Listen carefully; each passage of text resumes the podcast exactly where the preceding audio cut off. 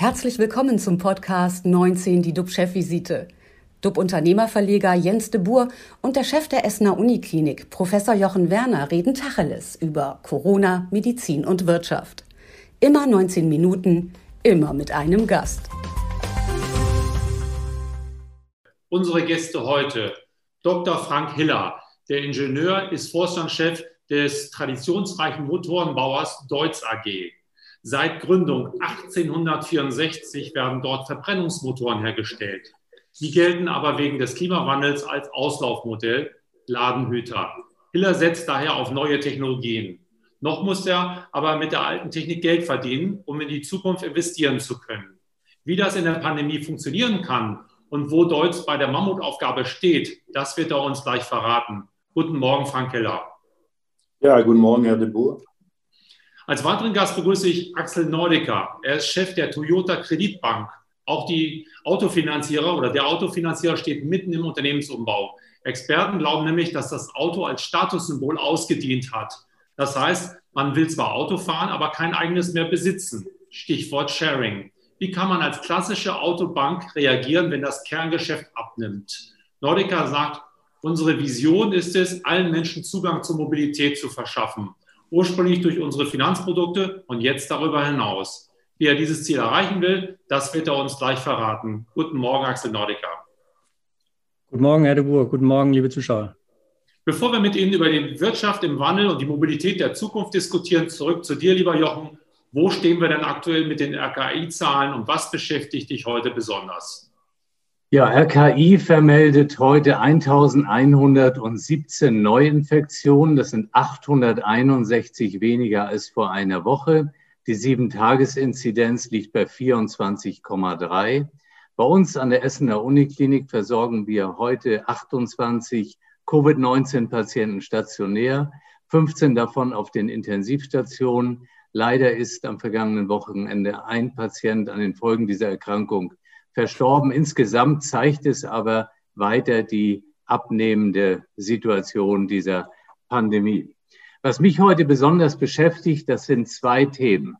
Zum einen die nach britischen Angaben deutlich höhere Infektiosität der sogenannten Delta-Variante aus Indien im Vergleich zu der bereits ohnehin schon auch stärker infektiösen Alpha-Variante. Wir hatten ja in der vergangenen Woche über die Bezeichnung gesprochen. Die Alpha-Variante, das ist die Variante, die aus Großbritannien stammt, die dort erst entdeckt wurde, die jetzt in Deutschland mittlerweile über 90 Prozent der Infektionen ausmacht.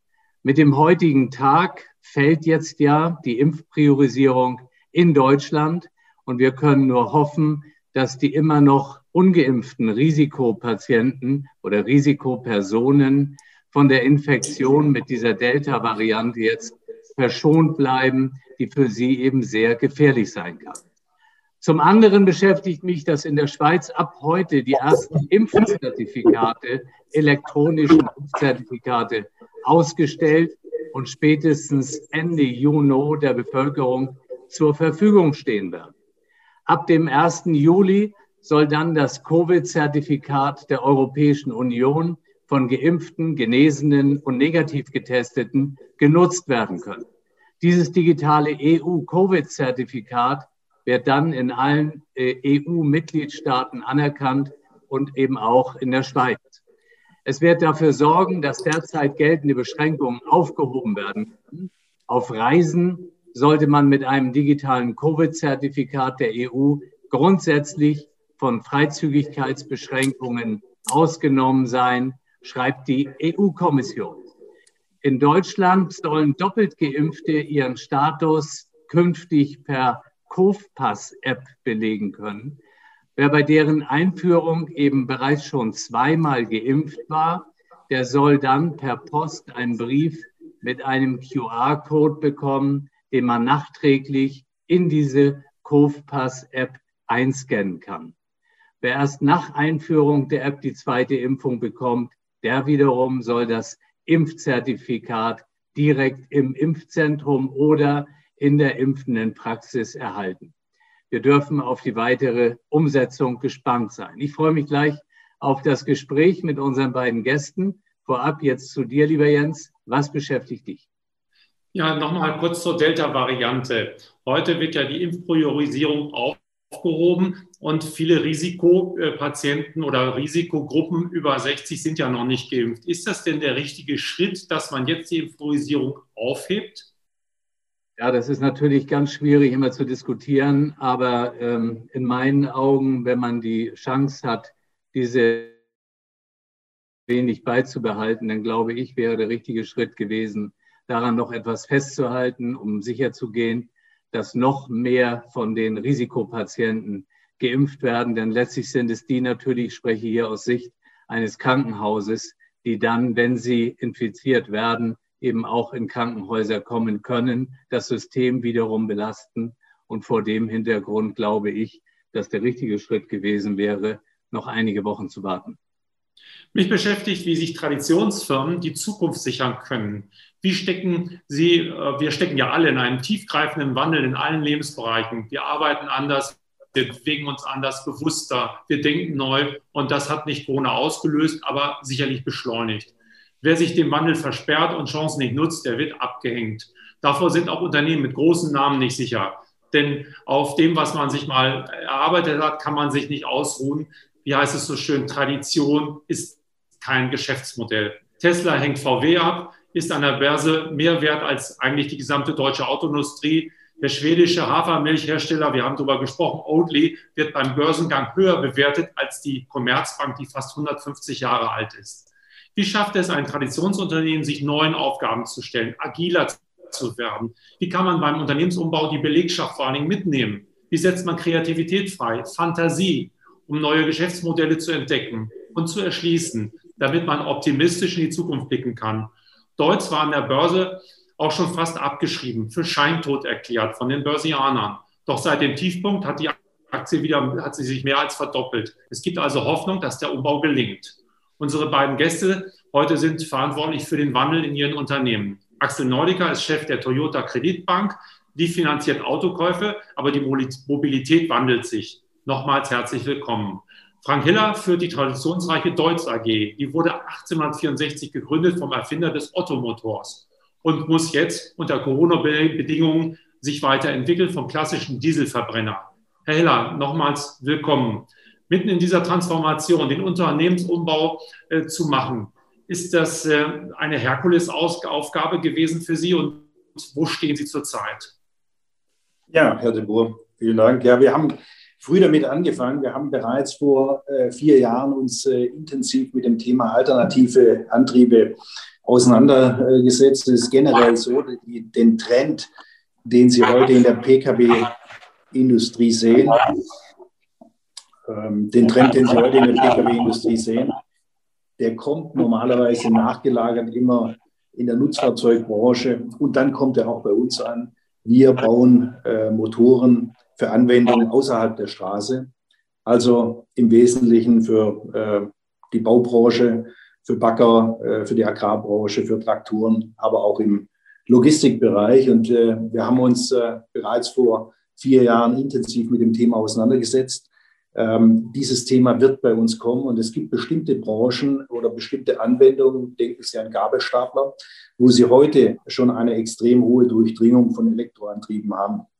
Es wird sicherlich so sein, dass bestimmte Anwendungen noch lange brauchen und äh, dort auch noch lange auf den Verbrennungsmotor äh, setzen. Aber dementsprechend ist es notwendig, einen entsprechenden Technologiemix in der Zukunft auch als Unternehmen Deutsch äh, abzubilden. Und deswegen hatten wir uns äh, vor vier Jahren entschlossen, in die Elektrifizierung zu gehen. Natürlich haben unsere Ingenieure gesagt, wer einen Verbrennungsmotor entwickeln kann, und das ist extrem kompliziert, der kann natürlich auch elektrische Antriebe machen. Aber uns war es wichtig, dieses relativ schnell umzusetzen und auch glaubhaft äh, für unsere Kunden. Deswegen haben wir vor vier Jahren den Marktführer, Weltmarktführer, äh, wenn es auch ein noch kleines und junges Unternehmen ist, für elektrische Antriebe auf dem Wasser äh, gekauft, die Firma Torquido. Zu diesem Zeitpunkt schon 70.000 äh, Antriebe im äh, Bootsbereich, die gehen derzeit bis äh, rund 200 äh, Kilowatt. Und äh, dieses Unternehmen haben wir uns gesichert, um damit relativ schnell einen Technologietransfer sicherzustellen und diese Antriebe auch in unsere Anwendung einzubauen. Wir haben äh, derzeit Prototypen am Laufen und werden am äh, Ende des Jahres, Anfang nächsten Jahres in die Serienproduktion gehen für erste Anwendungen mit vollelektrischen und hybriden Antrieben, wo dann letztendlich der Verbrennungsmotor kombiniert ist mit einem elektrischen Antrieb und der Verbrennungsmotor kann dementsprechend kleiner dimensioniert werden. Ist das eine Strategie, dass man sich neues Denken, anderes Denken quasi einkauft, um dann eine Zukunft zu bekommen? Dass man, weil man selber an Bord in einem Konzern das erstmal nicht so hat und vielleicht auch ein Konzern dafür nicht geeignet ist, neues Denken zu, zu hofieren, äh, zu pushen? Die Firma Torquido gibt es seit 15 Jahren und ist äh, im Gegensatz äh, zu Deutz mit der langen Historie natürlich sowas wie ein Startup-Unternehmen, geht man unkonventionell an, an Themenstellungen ran. Äh, natürlich auch nicht mit der Professionalität, wie man es bei Deutz kennt. Und diese Kombination hat, äh, sage ich mal, beide Unternehmen befruchtet. Auf der einen Seite, sage ich mal, Qualitätsanforderungen, Qualitätsverständnis nochmal bei äh, Torquido mit reingebracht und unkonventionelles Denken, schnelle Lösungen zu erzielen auf, auf der, auf der Deutschseite. Und dadurch, dass äh, beide Unternehmen in einem unterschiedlichen Kundenbereich äh, sind, gab es auch keine Wettbewerbssituation. Also das hat sich sehr gut, äh, sehr gut befruchtet und man ist von ähm, über Nacht letztendlich, sage ich mal, zu einem Vorreiter in dem Bereich Elektrifizierung geworden, ist dementsprechend auch natürlich bei den Kunden äh, wahrgenommen worden. In der Vergangenheit hieß es natürlich immer, der, der Deutsch steht für den Verbrennungsmotor. Das, was wir heute mit unseren Kunden besprechen, sind insbesondere in Kundengesprächen Elektrifizierungslösungen, weil unsere Kunden natürlich erkennen, dass äh, es in diese Richtung geht. Und es ist nicht nur die Elektrifizierung, sondern auch das, äh, das Thema Wasserstoff, äh, einerseits über die äh, Brennstoffzelle, die dann ermöglicht, wenn Sie es an einen elektrischen Antrieb integrieren, dass Sie die, die Batterie kleiner dimensionieren können. Aber was auch ein, ein sehr wichtiges Thema ist und, und für uns relevant in der, in der Zukunft, den Wasserstoff äh, im äh, Motor zu benutzen, somit einen Wasserstoffmotor zu haben und eine erste Vorstufe äh, zu haben zu einem CO2-neutralen Verbrennungsmotor, der letztendlich mit synthetischen äh, Kraftstoffen funktioniert. Weil machen wir uns nichts vor, wenn wir, wenn wir Anwendungen sehen, wie ein, ähm, wie ein äh, Feldschlepper, einen, einen großen äh, Traktor, der acht oder zehn Stunden Feldarbeit am Stück macht. Das können Sie sich heute mit der Technologie noch nicht elektrisch vorstellen, aber hier gibt es natürlich Potenzial durch einen Wasserstoffmotor, den wir auch äh, entwickeln. Und somit sind wir hier sehr technologieoffen unterwegs. Das hat natürlich auch äh, seine Herausforderungen. Sie müssen gucken, dass Sie ähm, auf der Engineering-Seite die Kosten äh, entsprechend unter Kontrolle halten, weil sie in mehr Richtungen entwickeln. Und deswegen spielen auch in unserem äh, Unternehmen Kooperation eine ganz andere Rolle äh, wie in der Vergangenheit. Herr Nordica, im Lockdown waren alle Autohäuser geschlossen. Schwere Zeiten für eine Bank, die vor allem Autokäufe finanzieren will. Wie sind Sie durch die Krise gekommen? Wo stehen Sie heute?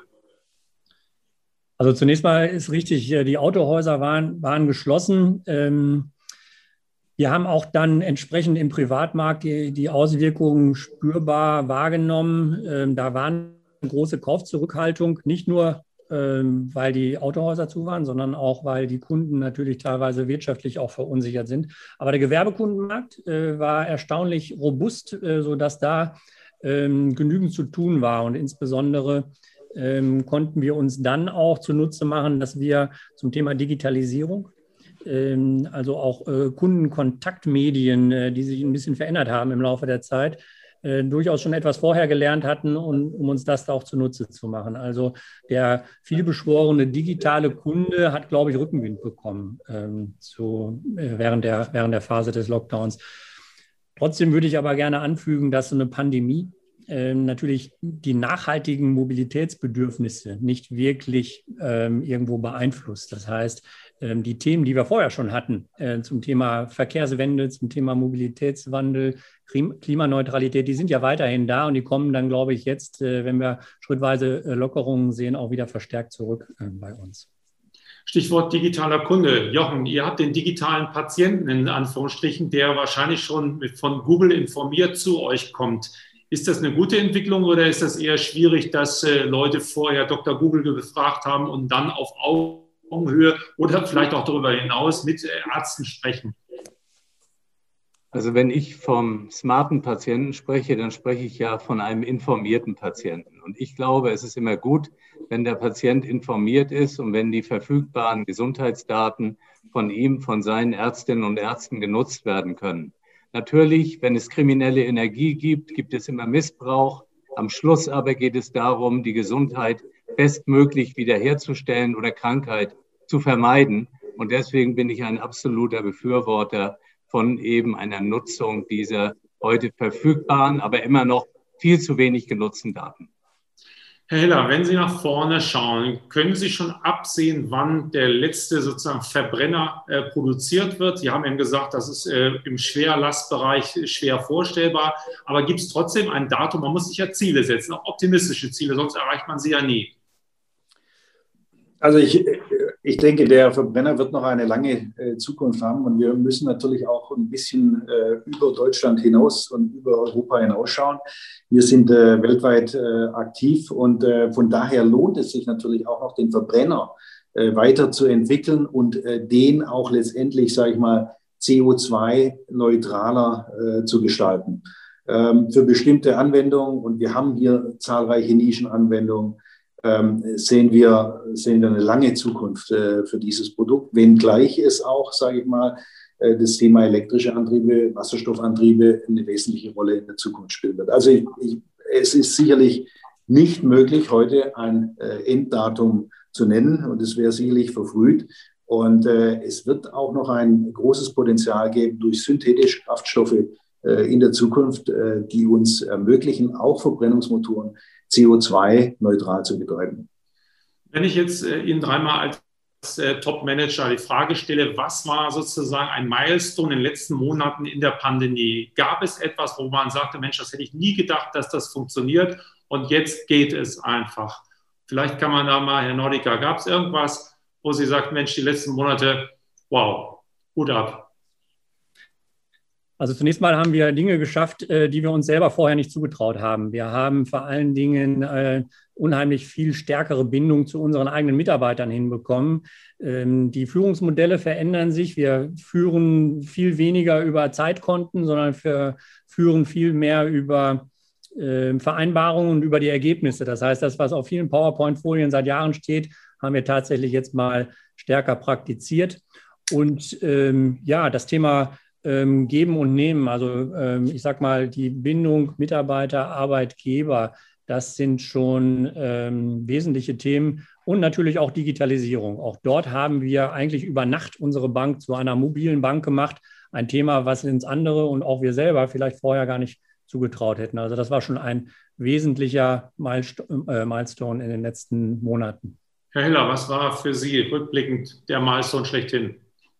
Ja, ich denke auch, es ist äh, das Thema Digitalisierung, wo es ja in den vergangenen Jahren viele Anstrengungen äh, gab zu digitalisieren.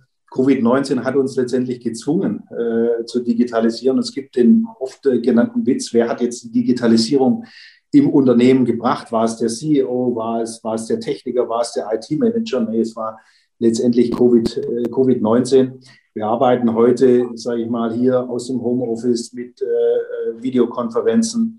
Und ich glaube, das wird auch unser äh, Geschäft äh, nachträglich, äh, nachträglich verändern. Äh, sicherlich die ein oder andere Dienstreise wird zukünftig notwendig sein, persönlichen Kontakt zu haben. Aber ich glaube, das wird nicht mehr so stattfinden wie in der Vorkrisenzeit. Und wir haben es gelernt, mit den digitalen Medien, sage ich mal, sehr gut umzugehen. Ja. Jochen, was gilt, gibt es da für dich etwas, was herausragt? Das absolut herausragendste ist natürlich, dass wir alle geimpft werden können. Das ist unfassbar und hätte auch niemand so erwartet. Und das andere, was mich beschäftigt, ist, dass auch der letzte Kritiker inzwischen begriffen haben müsste, dass man ohne Digitalisierung im Gesundheitssystem, also so ist es. Mhm.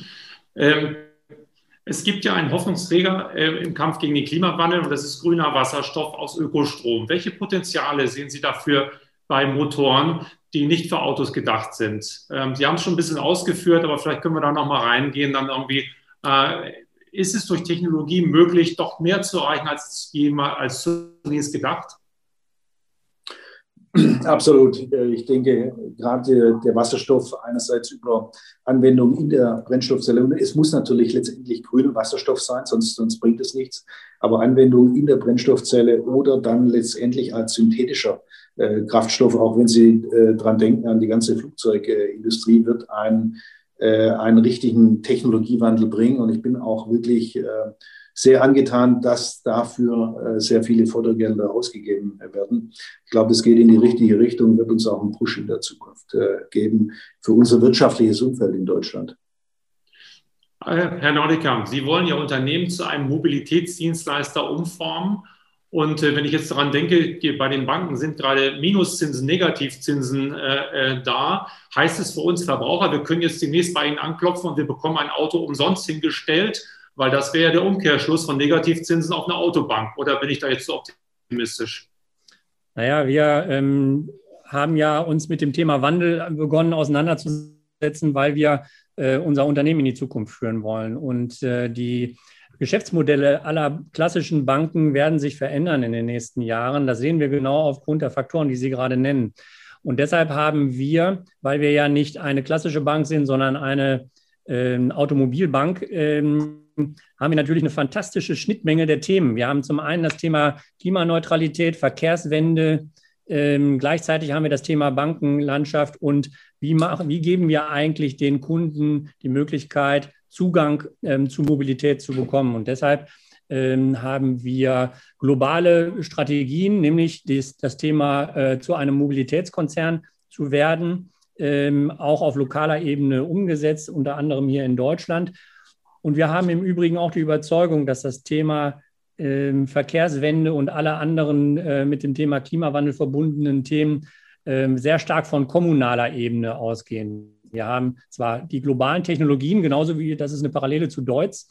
Ähm, wir sehen auch eine, eine, Zukunft für alle Antriebsstränge, aber die Umsetzung dieser Themen ähm, sind wir der Meinung, ähm, in unseren Kundensegmenten erfolgt auf kommunaler Ebene. Und deshalb kooperieren wir sehr stark mit kommunalen Institutionen, mit äh, Kommunen selbst, mit Immobilienentwicklern und die äh, Mobilitätsangebote, die wir dann ähm, äh, machen werden, ähm, die sind sehr stark auf Ökosysteme ausgerichtet. Das heißt, das, was Sie beispielsweise, wenn Sie das Thema Carsharing nehmen, heute schon sehen, dann äh, sind das tolle Angebote, die Sie da finden. Wir werden aber jetzt nicht ein zusätzliches Carsharing-Angebot, was äh, direkt mit den anderen im Wettbewerb steht, machen, sondern wir gehen auf geschlossene Ökosysteme zu, in sich abgegrenzte ähm, Gebiete und versuchen dann in, in, mehr oder weniger fest definierten Kundensegmenten äh, neue Mobilitätsangebote äh, zu schaffen. Hella, wenn wir nach vorne schauen, die nächsten zwölf, meinetwegen 24 Monate, Gibt es da irgendwas, wo Sie sagen, da habe ich jetzt schon Herzklopfen, dass ich das vorstellen darf? Das hätte ich nicht für möglich gehalten, dass man etwas Neues äh, bekommt, erwartet, äh, was eben mit Digitalisierung zu tun hat und was ein neues Angebot ist? Ja, sicherlich äh, zunächst mal bei den, bei den alternativen Antrieben, die wir äh, vorstellen werden, wo man sicherlich äh, überrascht sein wird, dass ein Unternehmen wie äh, Deutz, das eigentlich für den Verbrennungsmotor bekannt ist und erstes Motorenwerk der Welt ist, diese Antriebe vorstellen wird. Aber es sind natürlich auch Innovationen im Bereich äh, Service durch Digitalisierung, wo wir unseren äh, Kunden ganz neue Services äh, anbieten, letztendlich eine, eine präventive Instandhaltung über die Auswertung von Motorendaten und Zustandsdaten unserer, unserer Motoren bei den Kunden. Also wir kommen dem sprechenden Motor immer näher, der dann auch sagt, Mensch, mir tut das weh und dann ist nicht Jochen aktiv, sondern Sie werden aktiv und äh, können dann Ersatzteile einbauen und damit überhaupt kein Schaden mehr entsteht. So stelle ich mir das zumindest vor. So kann man sich bildlich vorstellen, ja. Ja, wir müssen ja ein bisschen bildlicher sein, damit alle das auch verstehen. Und äh, von daher vielen Dank Ihnen. Also 19 Minuten sind leider vorbei. Vielen Dank Axel Nordica, vielen Dank Frank Hiller, vielen Dank dir, lieber Jochen. Unser Talkgast am Dienstag ist Professor Klaus Josef Lutz, Chef der BayWa. Die Genossenschaft ist über den traditionellen Landhandel weit hinausgewachsen. Und äh, Tijan Onaran, Gründerin und Geschäftsführerin von Global Digital Woman. Das Unternehmen vernetzt weibliche Führungskräfte und sorgt für einen höheren Frauenanteil im Management, damit wir dann alle mehr Zeit haben, andere Dinge irgendwann zu tun. Also bleiben Sie gesund, klicken Sie rein. Wir freuen uns auf Sie. Tschüss aus Hamburg. Grüße. Das war 19 die DUB-Chefvisite als Podcast. Die Videos dazu gibt es auf watz.de und auf dub-magazin.de.